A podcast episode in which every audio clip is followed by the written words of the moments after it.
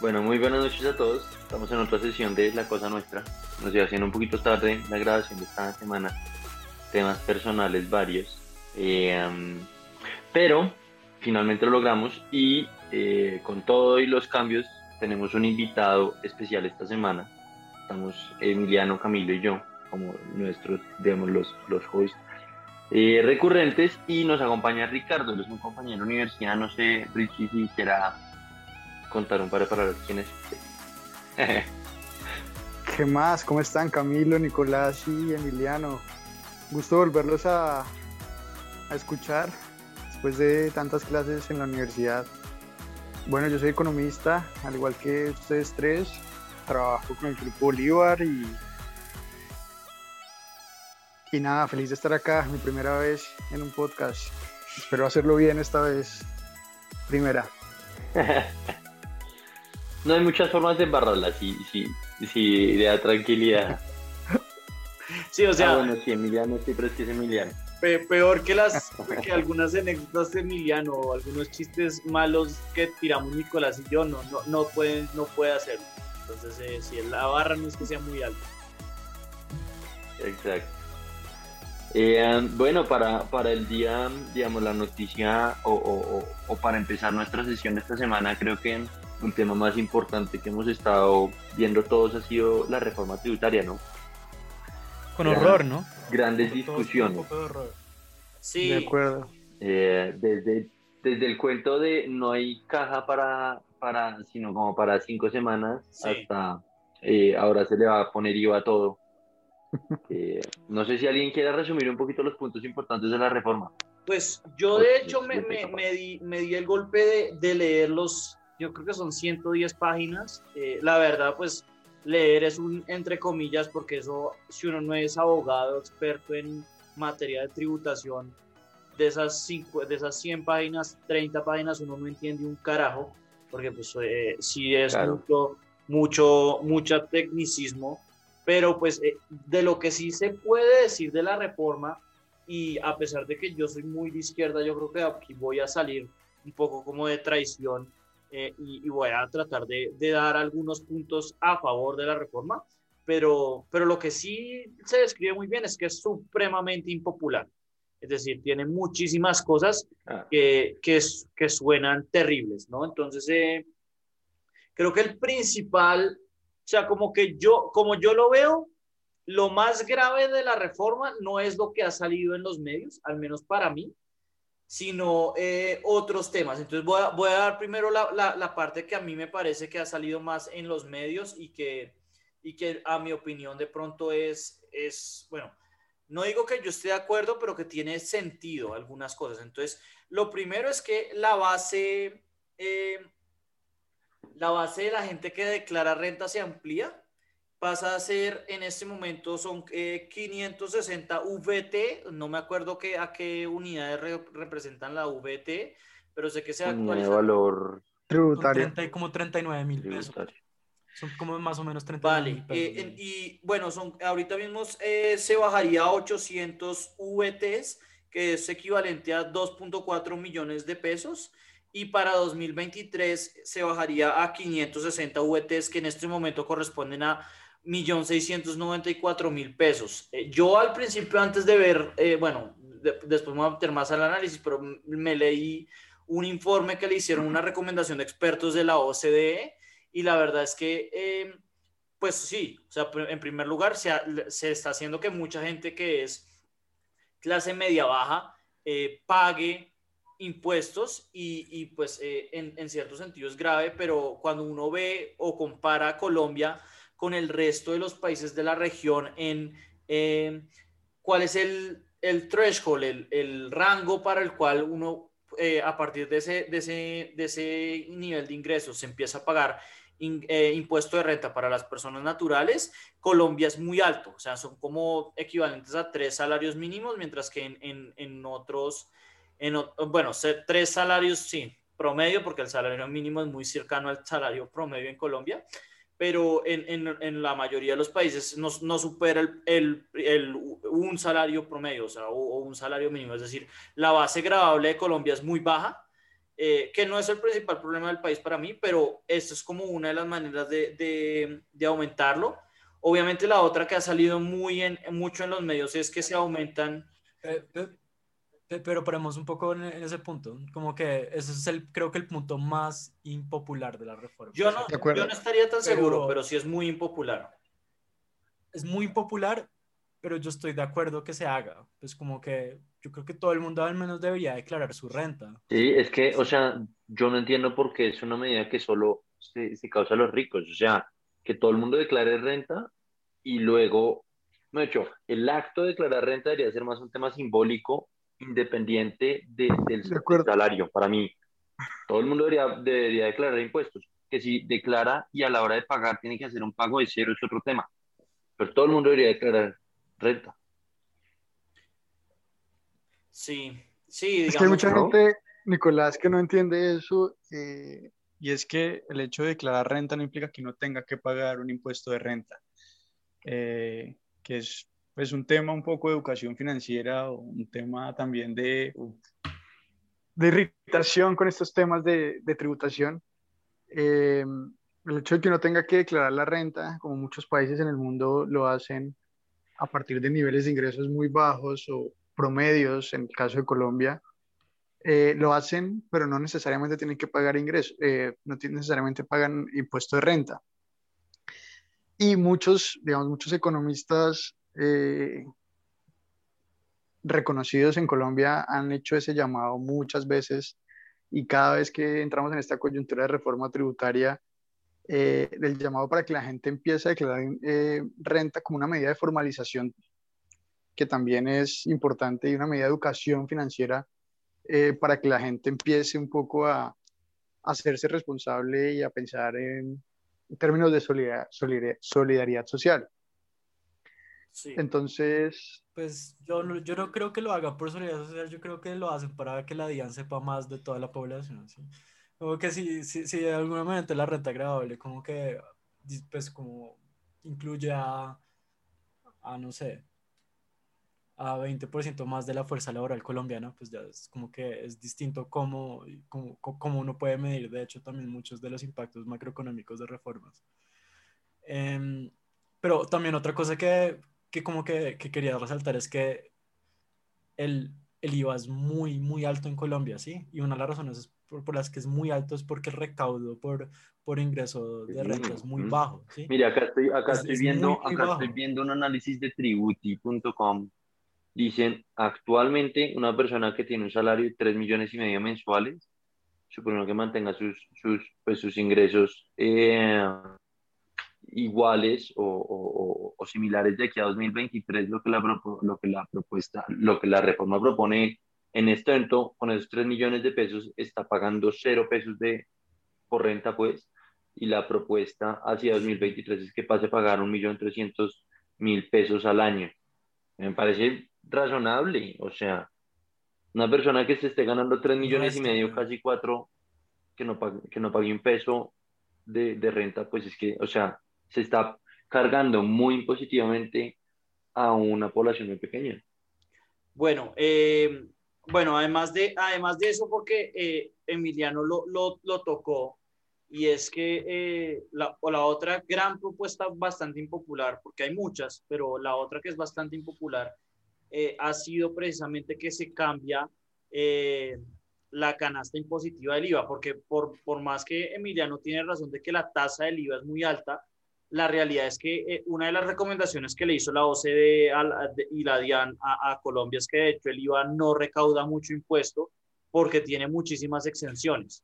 Y el problema es que ahora estas exenciones pues pasan, a, pasan a cobrarle a una gran parte de la canasta más importante del país, que no sé, pues Carrasquilla siempre ha sido famoso por tratar de grabar los bienes básicos, ¿no? Entonces, ese, productos como el pollo, el arroz, eh, bueno, después vamos a hablar del huevo, eh, la gasolina ahora va a tener impuestos que pues, de por sí la, la, la gasolina ya tiene las más caras del, del mundo. Eh, entonces, como que se empiezan a grabar bienes y más que todo bienes de la canasta básica de los hogares y pues eso, eso a la gente de verdad que les duele. De nuevo, acá yo yo estoy en desacuerdo, pero, pero como que siguiendo un poco la, la recomendación y cuando uno ve la comparación de, de, la cantidad de los productos que son exentos de IVA comparado con el resto del mundo, uno más o menos lo entiende. Entiende por qué lo hacen, que yo esté de acuerdo o no, no, no, no, no me encuentro de acuerdo, pero sí, o sea, de por sí que que el, 10, que el IVA sea el 19%, pues marca mucho, pero pues la realidad es que hay muchos productos que son exentos. Y pues a mí se me hace que, por, por decir algo, no se, no se implicó el impuesto a las bebidas carbonizadas y en cambio sí se le hace a bienes más básicos de la, de la canasta. Yo creo que eso es un error, pero pues ah, como que se entiende de, de, dónde viene Carrasquilla para proponer eso. No sé ustedes qué opinen de, de esta parte, de, las, de los cambios en el IVA. Pues yo no le vi el detalle, pero, pero, pero puntualmente con las bebidas gaseosas, yo creo que la realidad de este país es que tanta gente depende de la Coca-Cola de la comida.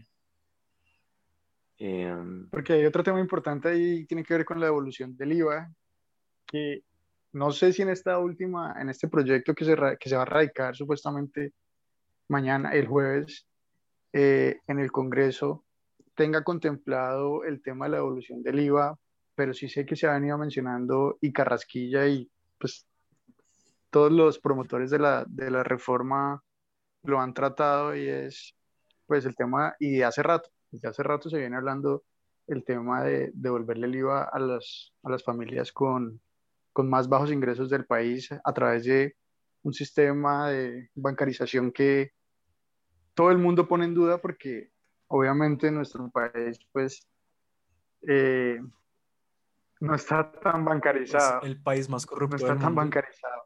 Bueno, yo creo que México es un poquito más corrupto. Y, bueno, hay otro tema importante también de la reforma que no sé si vamos a tocar en algún momento, que pues un tema de las exenciones que a mí me parece también importante porque toca, bueno, una de las exenciones que se propone quitar es, tiene que ver con el pago de impuestos eh, de ICETEX, que no tengo ni idea por qué, de dónde, de dónde acá se les ocurre eh, que uno no pueda meter como una exención eh, el pago de impuestos de ICETEX. Me parece que pues eso toca un poco el, la educación de, de, los colombianos. Y el tema sí. también de, del ingreso básico, ya no me acuerdo cómo es que es el nombre, el ingreso básico universal. También. Sí, sí. Eh, bueno, si quieren es hablamos una... de eso. Pero, no, pero, pero, pero, yo quiero decir antes algo. Entonces, como eh, también, pues como Camilo dijo que eso son todas recomendaciones del OSD.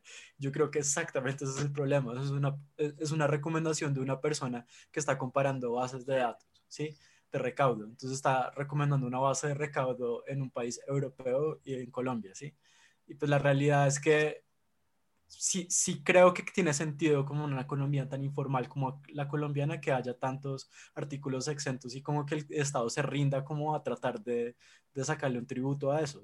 Porque pues es que no, no le veo ningún sentido, ¿sí? Como que no veo como un vendedor de aguacates en, en Florencia, que donde, es donde está Ricardo ahora, como que pues como que sea efectivo el Estado, como pues eh, reclamándole el, el, IVA de sus aguacates, ¿sí? Siento que es algo completamente absurdo, ¿sí? Pues yo no sé si estoy de acuerdo, o sea, tienes, lo que usted está diciendo tiene sentido, no. pero pues el hecho, el hecho de rendirse un Estado, pues la gracia es precisamente que pues en Colombia tarde o temprano el Estado tiene que empezar a funcionar. O sea... No, no de acuerdo, de acuerdo, pero, pero ¿en qué medida como que lo, lo va a lograr hacer? Porque es que ese es el problema. Yo creo que el gran problema de Colombia es que es la ilegalidad, ¿sí? Es como que la mitad del, del país vive en, con otras reglas, ¿sí? De acuerdo. Y es, digamos, el camino hacia allá va a ser tortuoso, pero, pero yo también considero que es hacia allá donde, donde, donde deben ir, hacia donde deben ir las, las economías y los sistemas de gobierno. Sí, sí, sí, es, es, un tema difícil, es un tema totalmente difícil que, como bien menciona Emiliano, no tienen los países de primer mundo, de alguna manera. Eh, bueno, en la siguiente ya voy a hablar de, dos huevos, no, ni siquiera iba a decir huevonadas, pero no son huevonadas, eh, que son, eh, pero que son propuestas que me, me, hacen estúpidas para ya pasar después a las más importantes o las que tienen más, pues que para mí son más de, de, fondo, que son eh, los peajes en las ciudades capitales. Y eh, Uy, eso es genial. que los estratos 4, 5 y 6 ahora van a tener que pagar el 19% de IVA en las utilidades. Que como que quería agregar las dos. Creo que las dos son sumamente impopulares. Utilidades acá se Y- dice servicios. Entiendo por qué dice utilidades, Sí, pero sí. de utilities en, en inglés, pero acá es servicios. Sí, pero pues eh, sí, es utilidades y servicios públicos. en- así dice el artículo de ley, por si acaso, señor. Ah, ok. Pero eh, es solo para, para, para, O sea, por eso dije estratos. 4, Entonces, 5 y cuatro, 6. cinco O sea, seis. los de 1 y 2 y 3. pero, pero sí, o sea, ya- a mí, pues el de los peajes en las ciudades, cada vez que lo proponen, siempre, siempre se me ha hecho una estupidez. Y, y pues el de las utilidades, como que es una manera de tratar de grabar ya eh, otras cosas que yo no sé si tienen sentido grabarlas. O sea, ya hay, ya hay subsidios cruzados, es decir, que la gente de esos estratos de por sí ya paga unas, unos, unos montos mucho más altos que, que los de estrato 1, 2 y 3. Sí, mucho en- más altos. entonces, Y mucho, subsidian- ¿Sí? Y subsidian a otros estratos, obviamente. Exacto, por eso es que se llaman subsidios cruzados. O sea, los de 1, 2 y 3 probablemente pagan un monto que puede ser incluso inferior al costo, pero pues como los de 4, 5 y 6 pagan una cantidad mayor, eh, logran, logran sostenerlos de alguna manera. Eh, pero sí, o sea, como que rápidamente a mí se me hace que es una, una, una, un sinsentido, sí. Absurdo. Sin sentido. Eso sí me parece absurdo, como que lo, grabar los servicios públicos es, es- no tiene ningún... Pues por, sí, por- exactamente, porque de hecho ya estamos sub- subsidiando eh, pues, los, los servicios públicos de, de los estratos No, además- socioeconómicos. Además que va, pues, no pues, va a seguir promoviendo la, la no formalización de algunos hogares, ¿no? Sí. Para agua, Sí, gas y luz. Mire, yo ahí, yo ahí con esa propuesta, o sea, estoy de acuerdo con ustedes que es estúpido eh, y, que, y que es una doble imposición, como lo que se ha hablado muchas veces de la declaración de renta de los prediales, que está doble tasándose el mismo inmueble. Eh, estoy de acuerdo que, es, que, digamos, para eh, cerrar mi punto, es, estoy de acuerdo que, que, que es estúpido, sin embargo, y, y ahí voy a citar lo que dijo a ver, yo en, en, en la universidad vi derecho tributario, ¿por qué? Por gusto, no por más. Eh, y lo que ¿Te decía, gustó? no, la verdad no, pero, pero, Entonces, ¿por qué por gusto? ¿Por miseria? no, no, no, pues, o sea, porque me interesó el tema, dije, oiga, quiero aprender de esto, realmente me pareció un, un suicidio, pero bueno, se aprendió. Eh, y lo que decía esta mujer es, si ustedes se fijan, las reformas tributarias en este país son eh, o sea, están muchos siempre tiran una cantidad de vainas a la pared a ver qué se queda pegado, porque como terminan igual haciendo eh, eh, tutela la mitad de los artículos, eh, digamos, de aquí a seis meses la mitad de lo que se propuso se tumba. ¿no? Entonces yo creo que el tema de los peajes es, claramente están tirando un, un, un papel a la pared a ver si se pega. Y pasa lo mismo con esto. No, no, y, esto es característico, y esto no es por burlarme mucho, pero sí es característico del gobierno Duque que siempre propone cosas y después termina eh, patraciándose en ellas para después para poder pasar. O sea, como que esto, cuando uno, a mí me pasa cuando estoy trabajando, que cuando uno trabaja uno se da cuenta que uno no puede dejar eh, el, el draft perfecto, sino que uno tiene que dejar cosas para que la gente que lo va a editar corte. Entonces como que uno se la juega y uno dice, bueno, ojalá que corten este pedazo que está malo.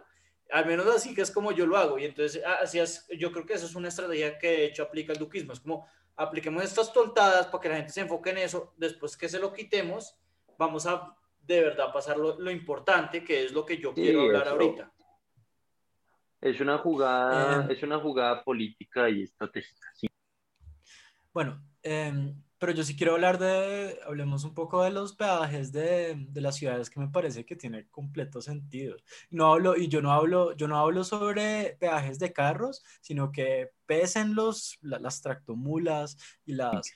Y, y lo- los Oiga, ¿se imagina el los- mierdero? los Si solo, si solo los, los festivos es un verguero entrar a Bogotá, ¿se Sí. imagina el mierdero entrar a Bogotá donde pongan peajes?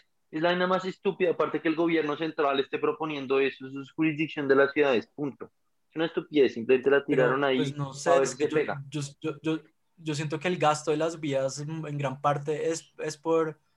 eh, es Es- primero, pues porque el Estado nunca... Pero marica, es distrital, eso, eso lo paga que no cada pasen por las ciudad, ciudades. eso lo paga cada ciudad, que cada ciudad eh, decide qué quiere hacer, si ponen peajes o no, no el gobierno nacional con una reforma tributaria, es estúpido, por eso le digo, están tirando papeles a ver qué pega.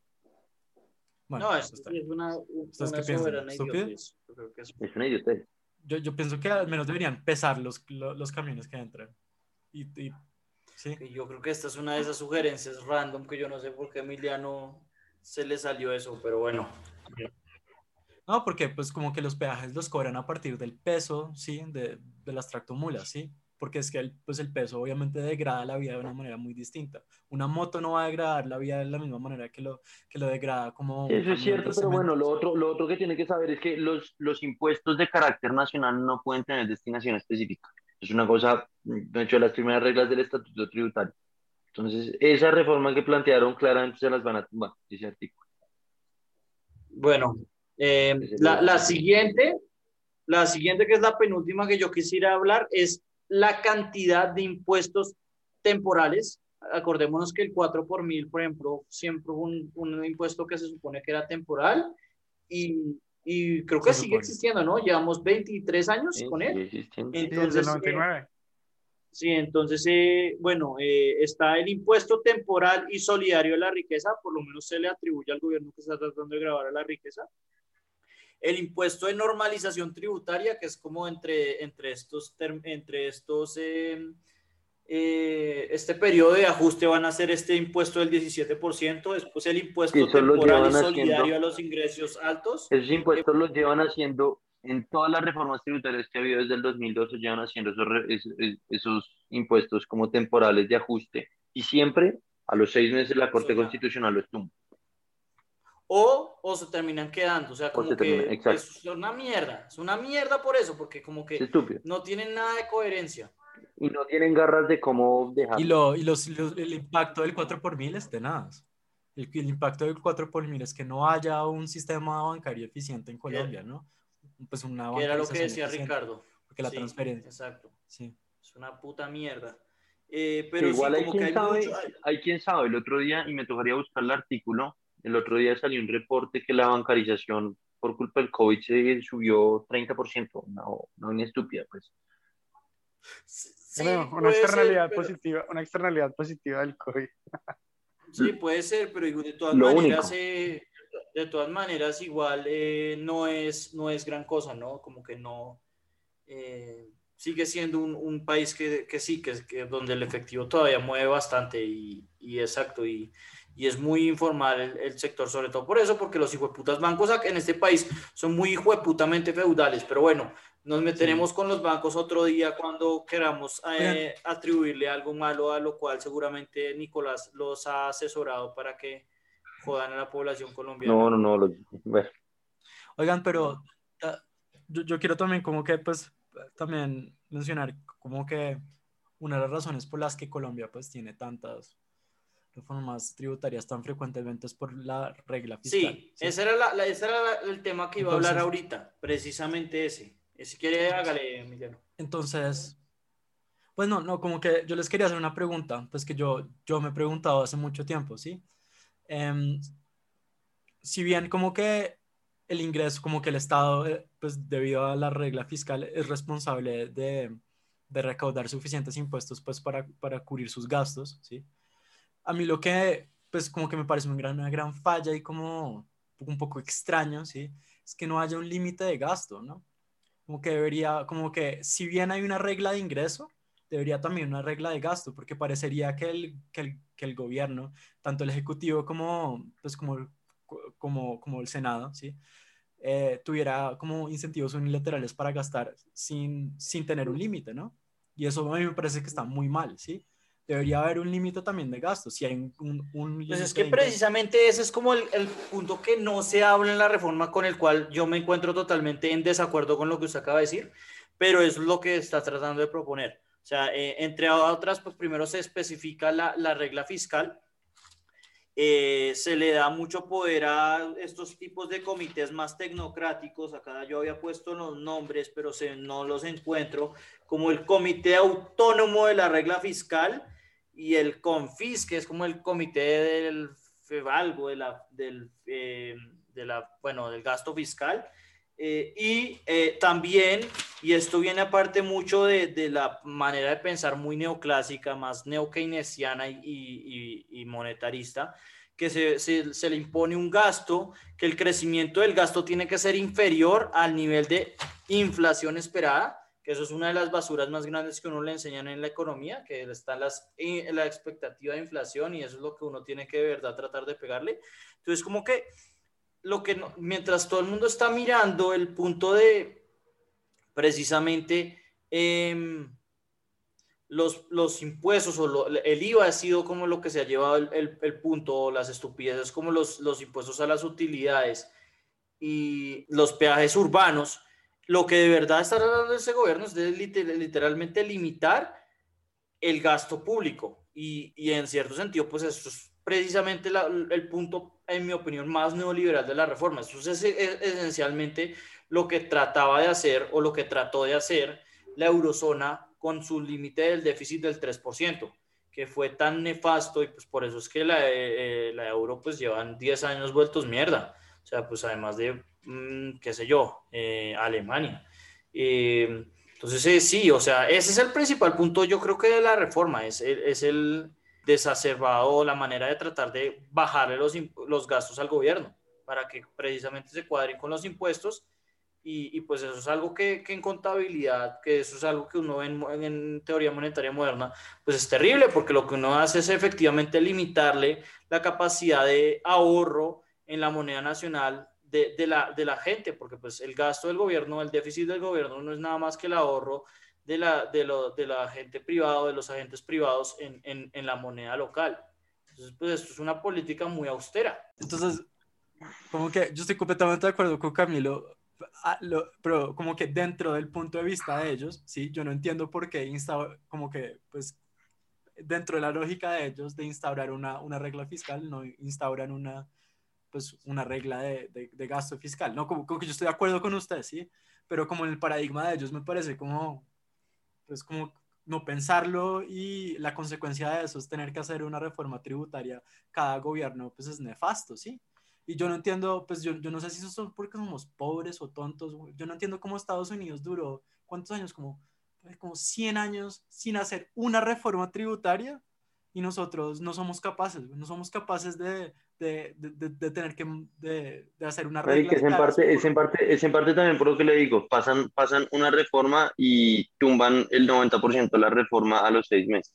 Claro, es que, es que ese es el gran problema. Yo, yo iba a decir lo mismo, o sea, eh, cuando uno le dicen limita el gasto, y en gran parte yo creo que esa ha sido una de las grandes contribuciones de la Corte Constitucional, y es que le dicen, bueno, no, acá el salud es un derecho, y nos toca gastarnos la plata acá en salud, y, y entonces hay muchas cosas, eh, por ejemplo, no, no hablamos, por ejemplo, de esto, de, que se van ahora a empezar a grabar, creo que son las pensiones, eh, para, una, para los que cotizan, creo que son más de 7 millones, una cosa así.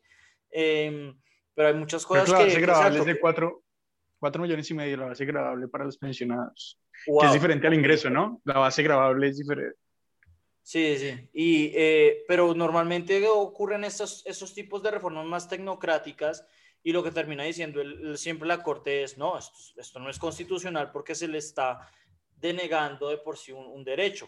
Y entonces eh, yo creo que eso es un parte, un parte como la, el problema que hay, ¿no? Como una lucha, pero en ese sentido no se me ha hecho que, que, que, sea malo, porque precisamente lo que dice Emiliano, o sea, si ellos saldrían por las, con la suya, pues el, gobierno gastaría mucho menos en, en cosas.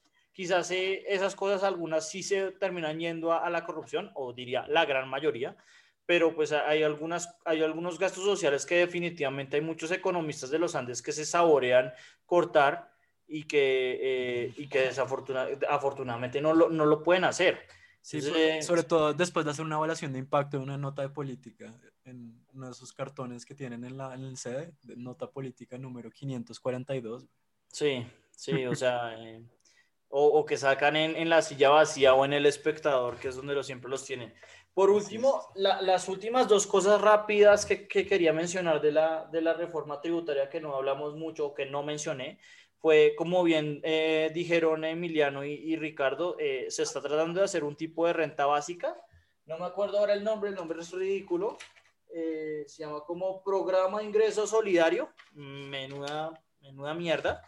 eh, y como que, lo, la, la clave es que se supone que va hacia los, eh, o sea, como que se va hacia la gente que está en condiciones de pobreza y, o, extrema pobreza, que como siempre hemos visto con las cifras de la DIAN, pues eh, como que el, el, rango no es que sea muy alto en el, en el nivel de ingreso, y se, se, mira con respecto a la mediana eh, de, con respecto a la mediana del, del, del, del ingreso colombiano que el, el ingreso colombiano, como que el salario mínimo está en el, eh, o sea, es como el 90% de la mediana, o sea, son como 1.100.000 pesos.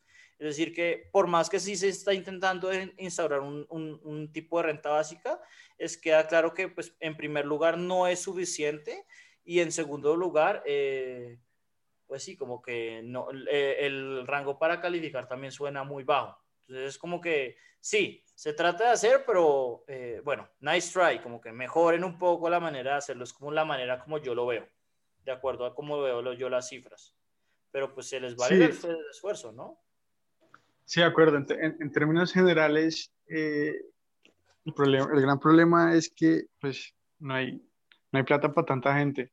Entonces la transferencia básica sería un monto ínfimo, que pues que en últimas no ayudaría, no, no ayudaría mucho a las personas a salir de la situación actual en la que, en la que están y que eh, de paso sí aumentaría, digamos, eh,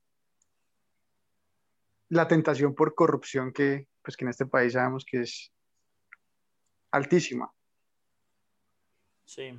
Eh, y bueno, por, último, eh, como que se aumenta, bueno, esto ni siquiera era lo que yo estaba pensando hablar, pero bueno, se, ya se me olvidó mi último punto y es que se aumenta el, el la grabanza a los dividendos, pero se, también se aumenta el, el, techo, o sea, el umbral bajo el cual se empiezan a aplicar. Entonces, eh, como que se, aumenta, creo que es de 10 a, a 15%, pero el, umbral para el cual empieza a aplicar es, ahora es mucho, ma, mucho mayor. O sea, tienes que, uno tiene que recibir un, una cantidad mucho mayor de ingreso por dividendos.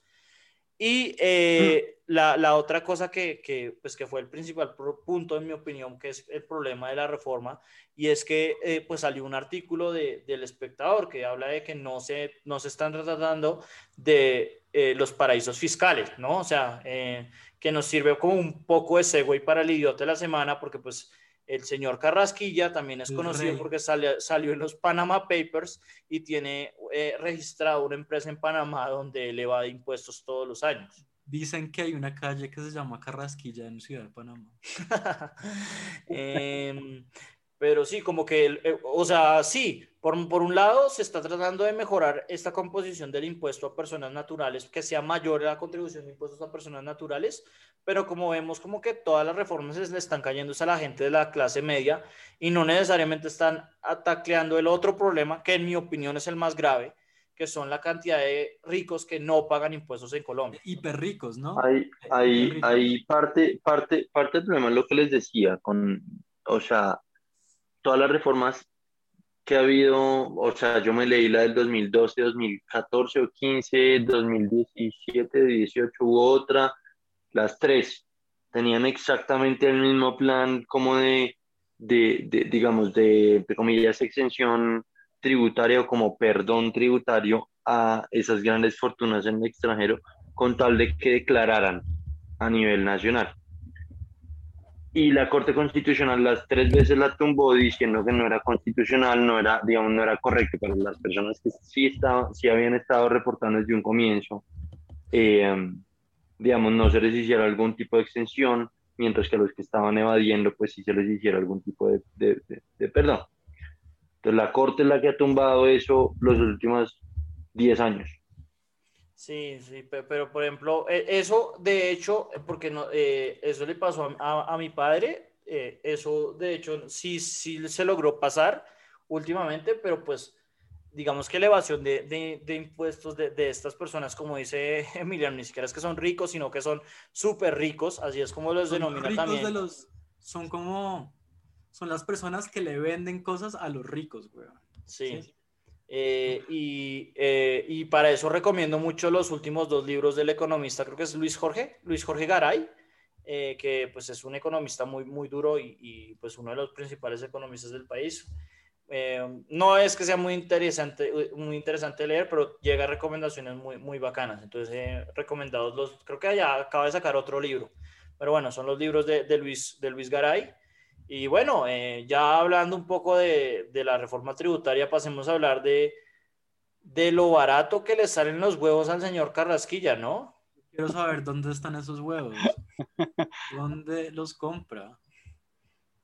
Lo mejor es que ¿Cuál fue huevos, huevos, eh, los de oro, o cómo, se llama la marca, que, que salió a, a, ofrecer como campaña comercial huevos a 1800 a consta de eso?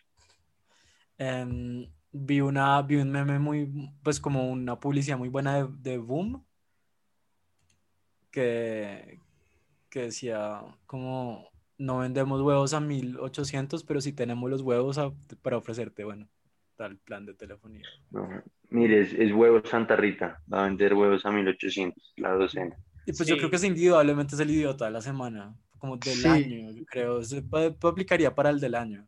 Digamos que a, a mí, yo no quería meterlo en el idiota de la semana, por más que en, en el, digamos que en el país solo se burlaron de dos cosas. Bueno, hoy se están burlando de Natalia Bedoya, que eso siempre, pues, es como pan de cada día pero eh, de lo único que se burlaron fue que Duque dijo que éramos el Silicon Valley de América Latina porque Netflix va, va, a instalar una oficina en Colombia, pero esto fue como que el principal tema por el cual se burlaron todos, pero la razón por la cual no me quería, burla, no me quería reír es porque, digamos que siempre se ha hecho esta, esta barra, que también la tenía Margaret Thatcher y toda la gente, que, que, que es necesario que un que una persona que trabaja en el ministerio sepa cuánto vale una cosa de pan. O sea, es, un desglose que yo no sé si, si vale la pena. Ahora, pues, eh, por ejemplo, ahí también eh, Vicky Dávila, que era la que le hacía la pregunta, tampoco tenía ni puta idea. Eh, o sea, 1800 sí suena ridículo. Y, y, y, entiendo por qué la gente se ríe, pero yo de alguna manera, pues a pesar de que a mí me cae re mal, a Ratasquilla lo voy a, lo voy a como medio defender acá, por más que, porque no se me no. hace que es una salvajada, como por ejemplo cuando Bolsonaro dijo que, que uno se, que, que, la vacuna lo iba a convertir a uno en caimán, ¿no? Pero... Sí, acuerdo. O sea, se nota que el tipo no es el que hace el mercado en la casa. No, no obviamente, no. obviamente, obviamente. Y quería... Para mí el hecho de que el tipo no se sepa el precio no dice nada distinto a eso. O sea, no es que el tipo es un rico y no sabe mencionar la plata, no, pues es que el tipo no hace el mercado en la casa y no se sabe el precio. Digamos que pero lo que, lo que yo sí, pues, le critico es que, pues, uno no responde esas preguntas, weón.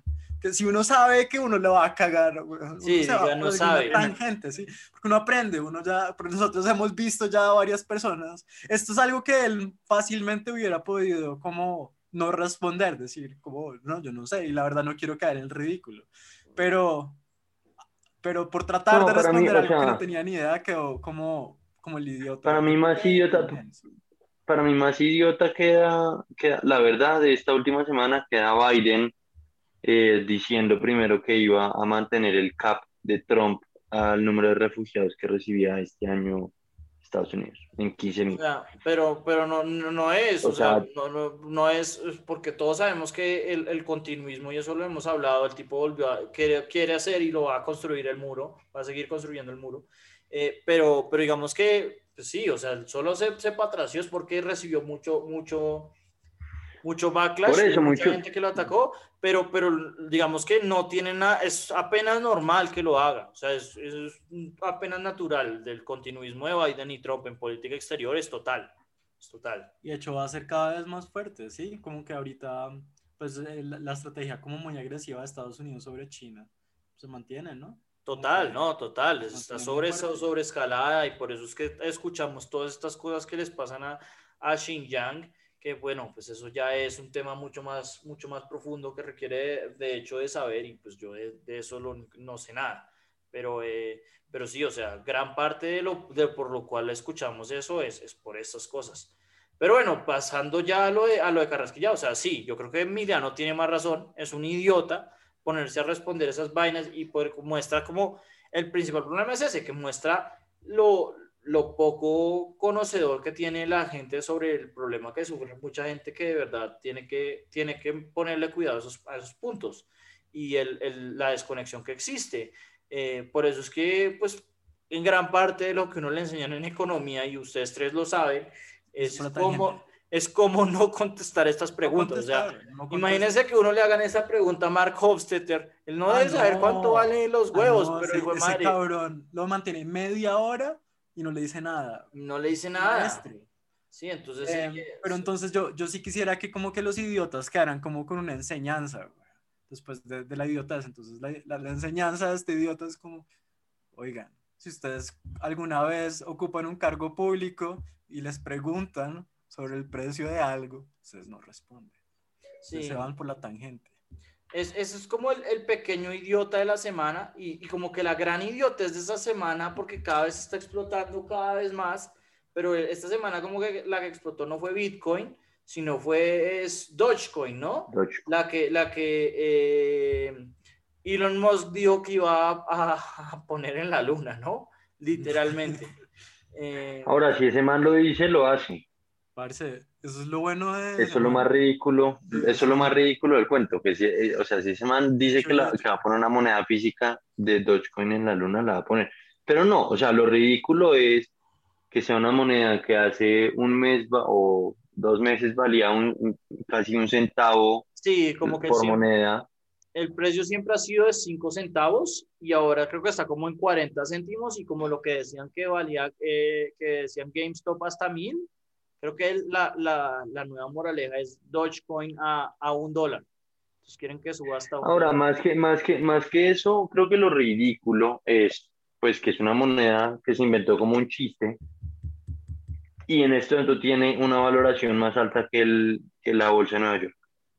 Sí, pues es que muestres es el, lo que es el, el fenómeno cripto, ¿no? O sea, la, el 99% de estas monedas eh, colapsa y creo que los, los que han tenido suerte, pues obviamente han sido eh, Bitcoin, Ethereum, bueno, ahora este. Eh, ahora creo que la, nueva, la nueva es, se llama SafeMoon eh, bueno, mejor dicho, las pocas que logran tener algo de, de, reconocimiento, pero principalmente es por, por canales como Reddit, de gente que, que, lo haces por mimiar, ¿no? Bueno, y Ricardo, que al parecer ganó plata en eso, ¿no? ¿Y, que se gastó la plata? Pues? no, no, la he retirado todavía. No, y, digamos que esas, ah. esas, esas, subidas tan, tan impresionantes en las altcoins, que son las, digamos, las seguidoras de Bitcoin se dan mucho cuando, cuando Bitcoin está en un periodo de, de incertidumbre, no sabe si subir o bajar, está lateralizando, como le llaman en el mundo cripto. Eh, sí, de repente se disparó, o sea, hubo un día en que aumentó de 150% de su valor. Sí, eh, bueno, eso también es muy útil. Eh, yo siempre me burlo de la, de la, de, la tecnología principalmente, ni siquiera es del Bitcoin, sino yo me burlo de la tecnología blockchain.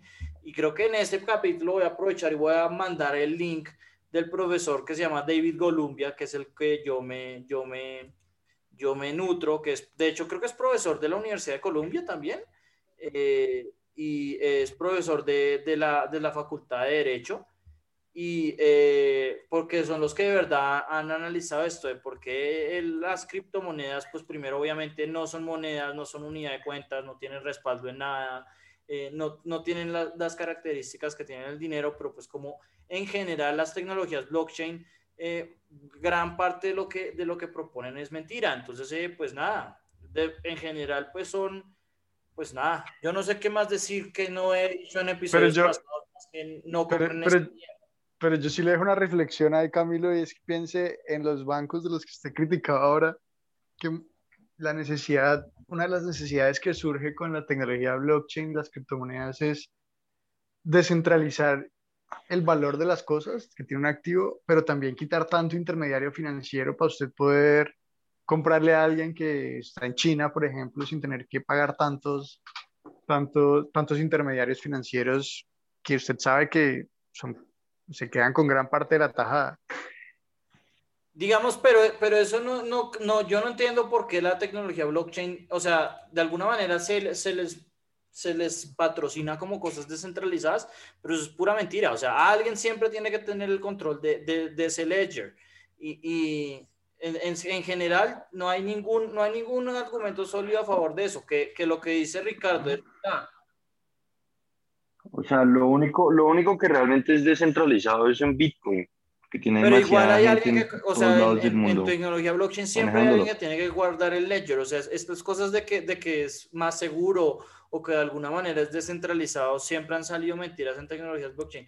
Lo otro, obviamente, pues es que son supremamente costosas para el medio ambiente, en especial, pues Bitcoin, o sea, una de las cosas que se decía es que ahora que Tesla eh, acepta eh, Bitcoin como medio de pago, pues eh, de hecho, pues los, los carros Tesla contaminan mucho más de lo que se ahorra en energía.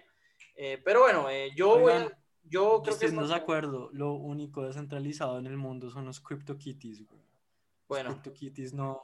no dice que no hemos hablado de los. Dice, que no hemos hablado de los NFT, ¿no? Que creo que no, no, no. Eh, ya, ya, ya, ya, los tocamos. Ya los tocamos. ¿Ya hablaron de los NFT? En el episodio anterior. invertimos. Por eso es que.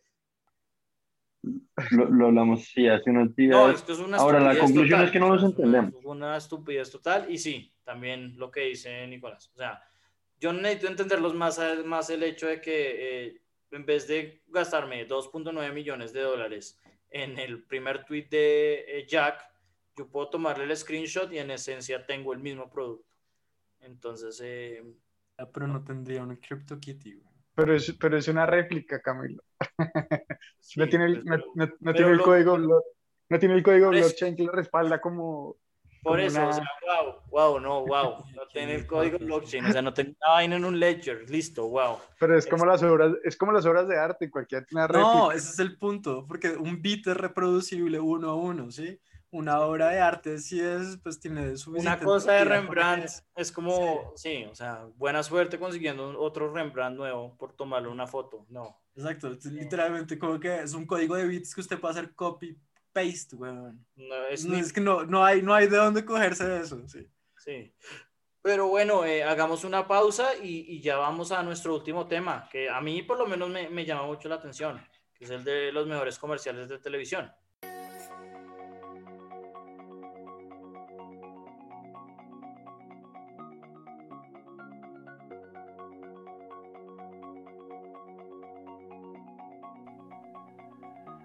Bueno,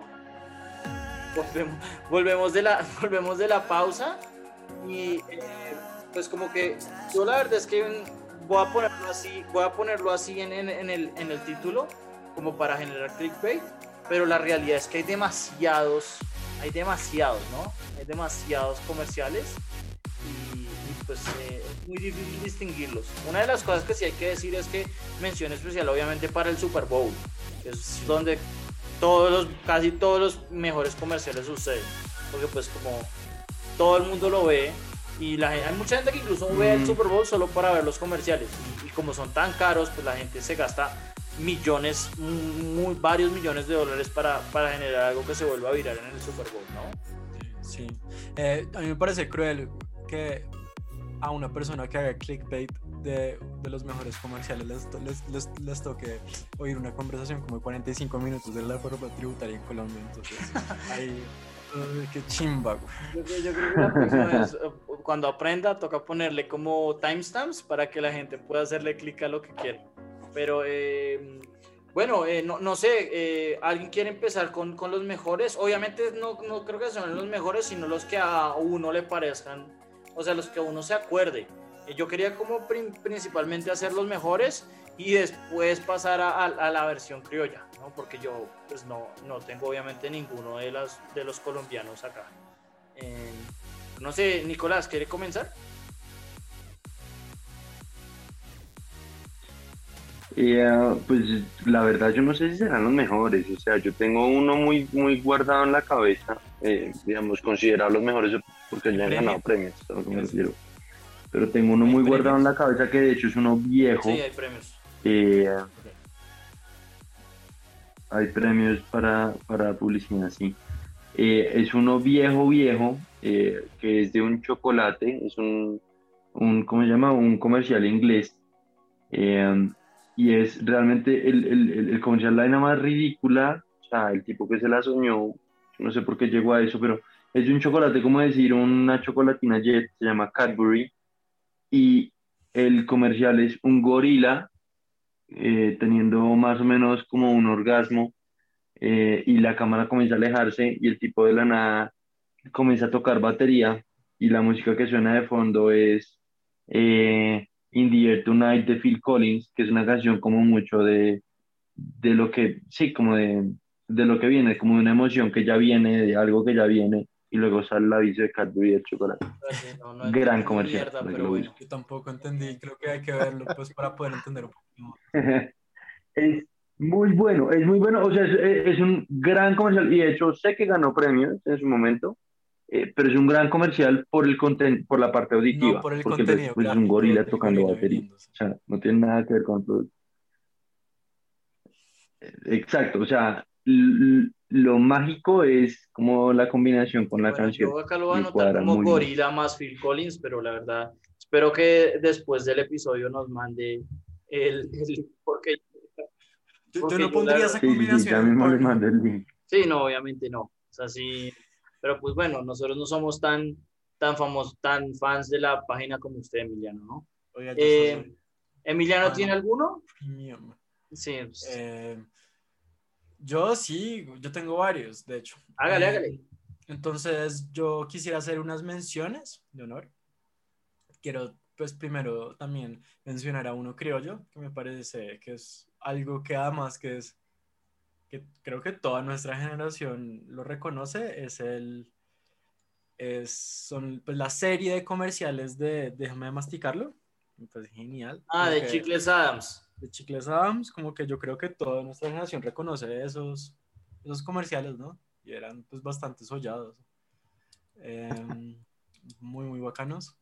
Me gustaría volverlos a ver, de hecho, como que hace, mm, no los he vuelto a ver hace mucho, mucho tiempo.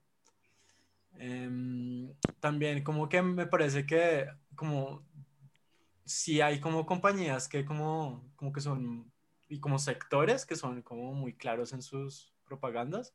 Entonces sí quería hacer una mención de honor a, los, a las propagandas de condones que me parecen muy, muy chistosas, sobre todo las de Durex.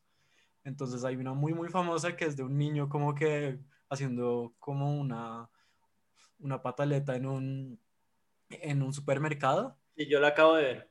Sí, es de supermercado y, y entonces como que hizo un man como diciendo, ah, fue puta. Y, y bueno, pues es una, es una, es como, es una, es una ad de, de Durex que dice como, como por favor use condones, güey, ¿sí? Para no tener a chinos que, que hagan esas mierdas.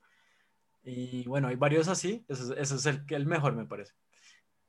Y el que quería mencionar que me parece muy, muy chistoso es uno de Doritos, en el que, en el que hay un man que está comiendo Doritos mientras, mientras su- a su esposa le, está- le están haciendo una ecografía. güey.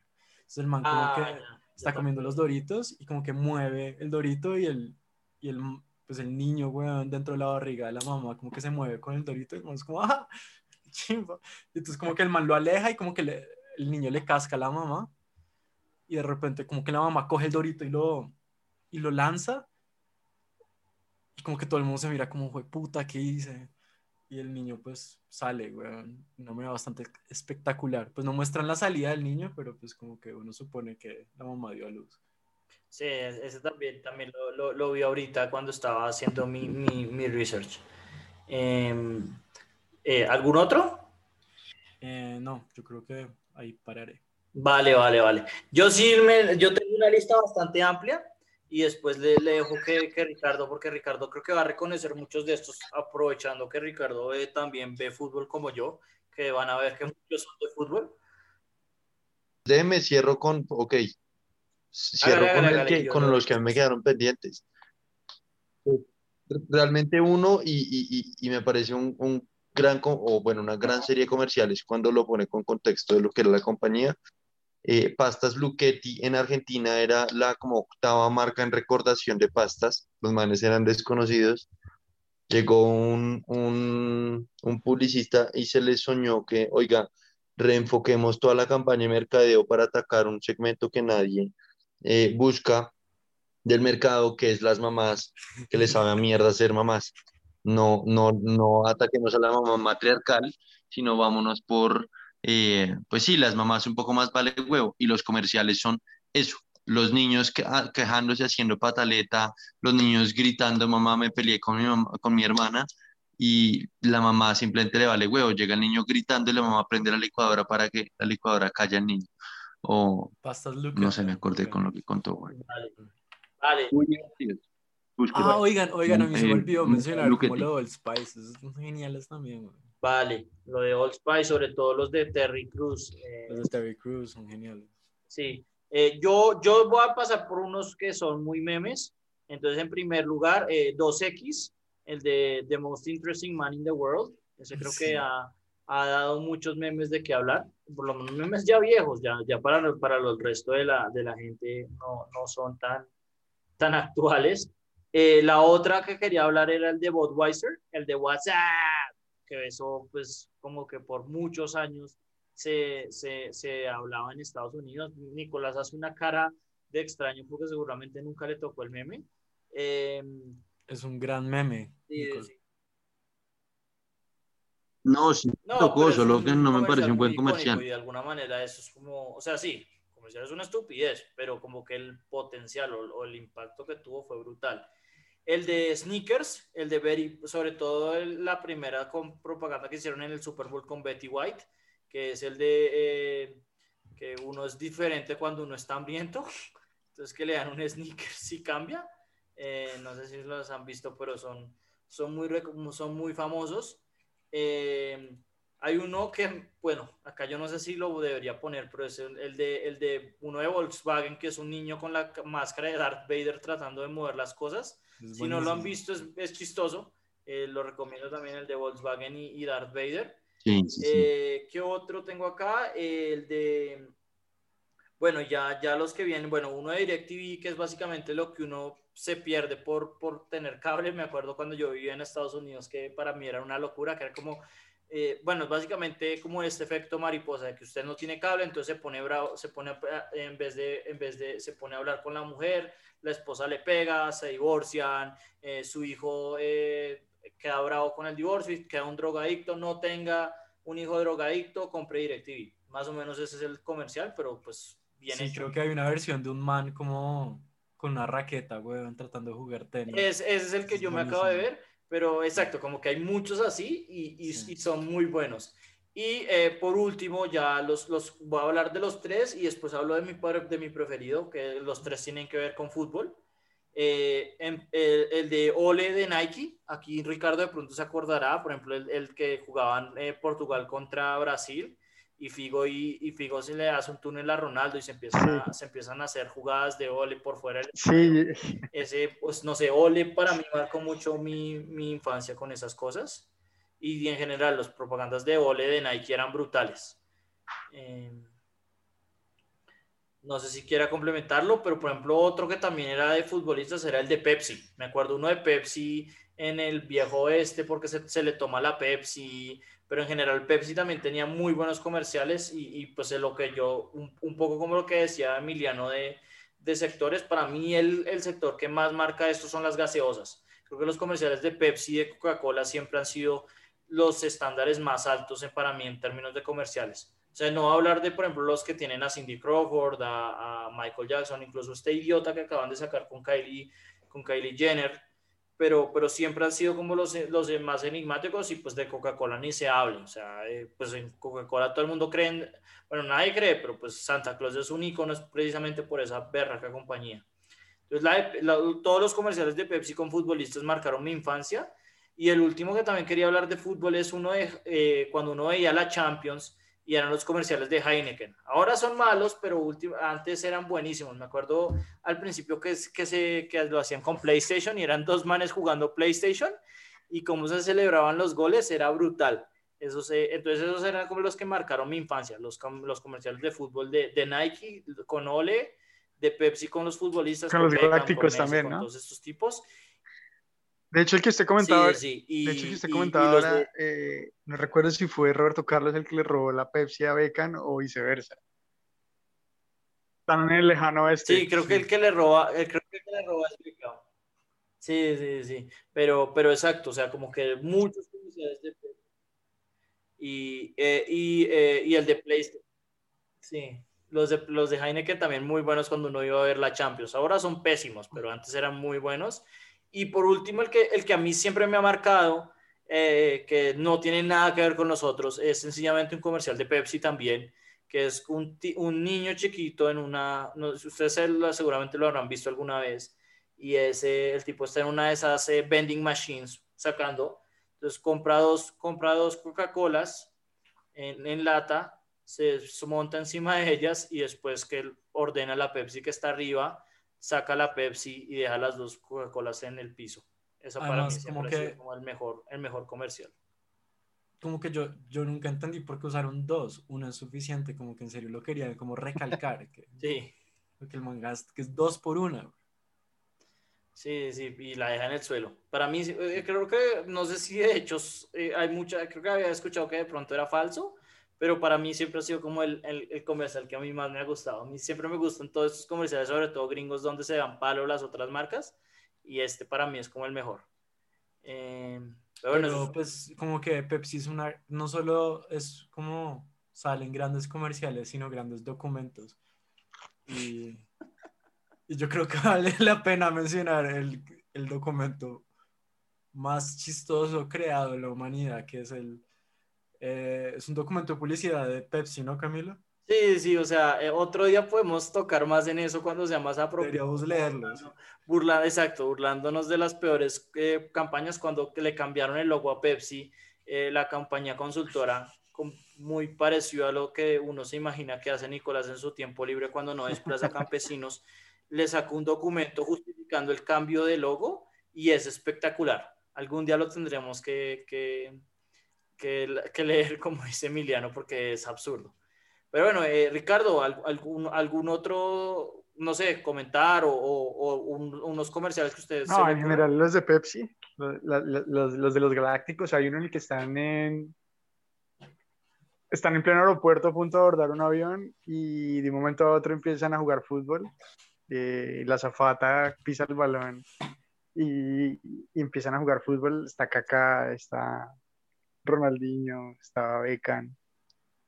Eh, hay otro también muy chévere eh, de, un, niño que sale ahí, creo que es en Argentina, lo filmaron, que está, está jugando ahí en el barrio con otros, otros pelados y, hacen como una apuesta y el niño dice que, pues, que para ganar la apuesta tendría que, tendría que tener tendría que jugar con, con Maldini, creo, para defender.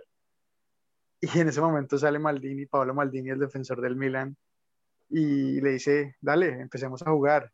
Y salen todos, pues salen jugadores icónicos del fútbol, de toda la historia del fútbol, y empiezan a, empiezan a escoger, empiezan a escoger, eh, unos pelados de, de, un equipo empiezan a escoger jugadores del pool de jugadores históricos y, y empiezan a jugar. Pero es muy chévere como, como está ambientado porque es en un, en un barrio muy pobre pues que muestra un poco la realidad de muchos de los jugadores de fútbol. Y hay otro de TNT que no sé si lo han visto, eh, que yo lo vi hace relativamente poco y pues me impactó porque llegué a angustiarme durante el comercial y al final resulta que todo es pues parte de una campaña de entretenimiento que enfatiza que TNT no te deja aburrir y te, te, te, te tiene todo el tiempo en suspenso. Y es que están como en una plaza eh, como que todo está tranquilo en la plaza y de un momento a otro todo se sale de control y, empieza a ser caótico, llega una ambulancia, matan a una persona, pasan un montón de cosas. Eh, también es muy bueno. De resto, de resto no. Los de la vivienda de Ricardo Jorge. Eso es lo que iba a hablar, de los, de los, colombianos, porque no, hay muchos. Bueno, pues eh, sí, ahora hablando de las, de las colombianas ya más eh, en puntualidad, pues en realidad yo las únicas que pensaba era como las de Noxpirin y de pronto es porque como mi apellido es Gutiérrez, eh, a mí me marcaron, pero sí como que de resto las, las de la vivienda en el mundial. las de está en el, en el lugar equivocado, porque normalmente las putas propagandas colombianas no cambian. La fina, la más marina, pero es que yo me acuerdo que hay un reto en TikTok de reconocer las 10 propagandas, uno le pone las de felicidad, Eh, ¿Cuál otra? Las, todas las canciones que uno ha escuchado en, en la de Bretaña, todas que son iguales, no cambian en nada. Entonces, como que la, la única que yo, a mí se me hace buena es, es, está viviendo y ya, ¿no? A mí hay una que me gusta que de pronto evoca un poco mi espíritu futbolero y, y- y amor por la selección Colombia y es el de Café Águila Roja. De no. No sé, como que cuando lo escucho me dan ganas de salir a jugar con el equipo de la selección Colombia. No, eh, no, eh, yo creo que, o sea, sí, los de la vivienda, lo del de Ricardo Jorge antes, o sea, como cada vez que sale el, el mundial, sacan buenos, sacan buenos. El de Chiclets Adams, como bien dijo Emiliano. Y eh, yo me acuerdo uno de pequeño de cuatro, que era que llegamos a Cartagena, llegamos a Cartagena y lo repiten varias veces, pero bueno, ese, ese se quedó en mi memoria. Pero en realidad, pues eh, los comerciales acá en el país, pues siempre han sido muy pobres, ¿no? Por eso es que uno ve los, eh, a los gringos y uno queda como anonadado de, Sí, pues, de la calidad.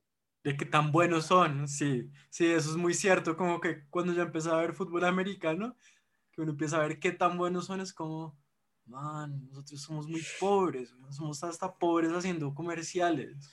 Sí, sí, no. En general eh, son bastante malos, son bastante malos.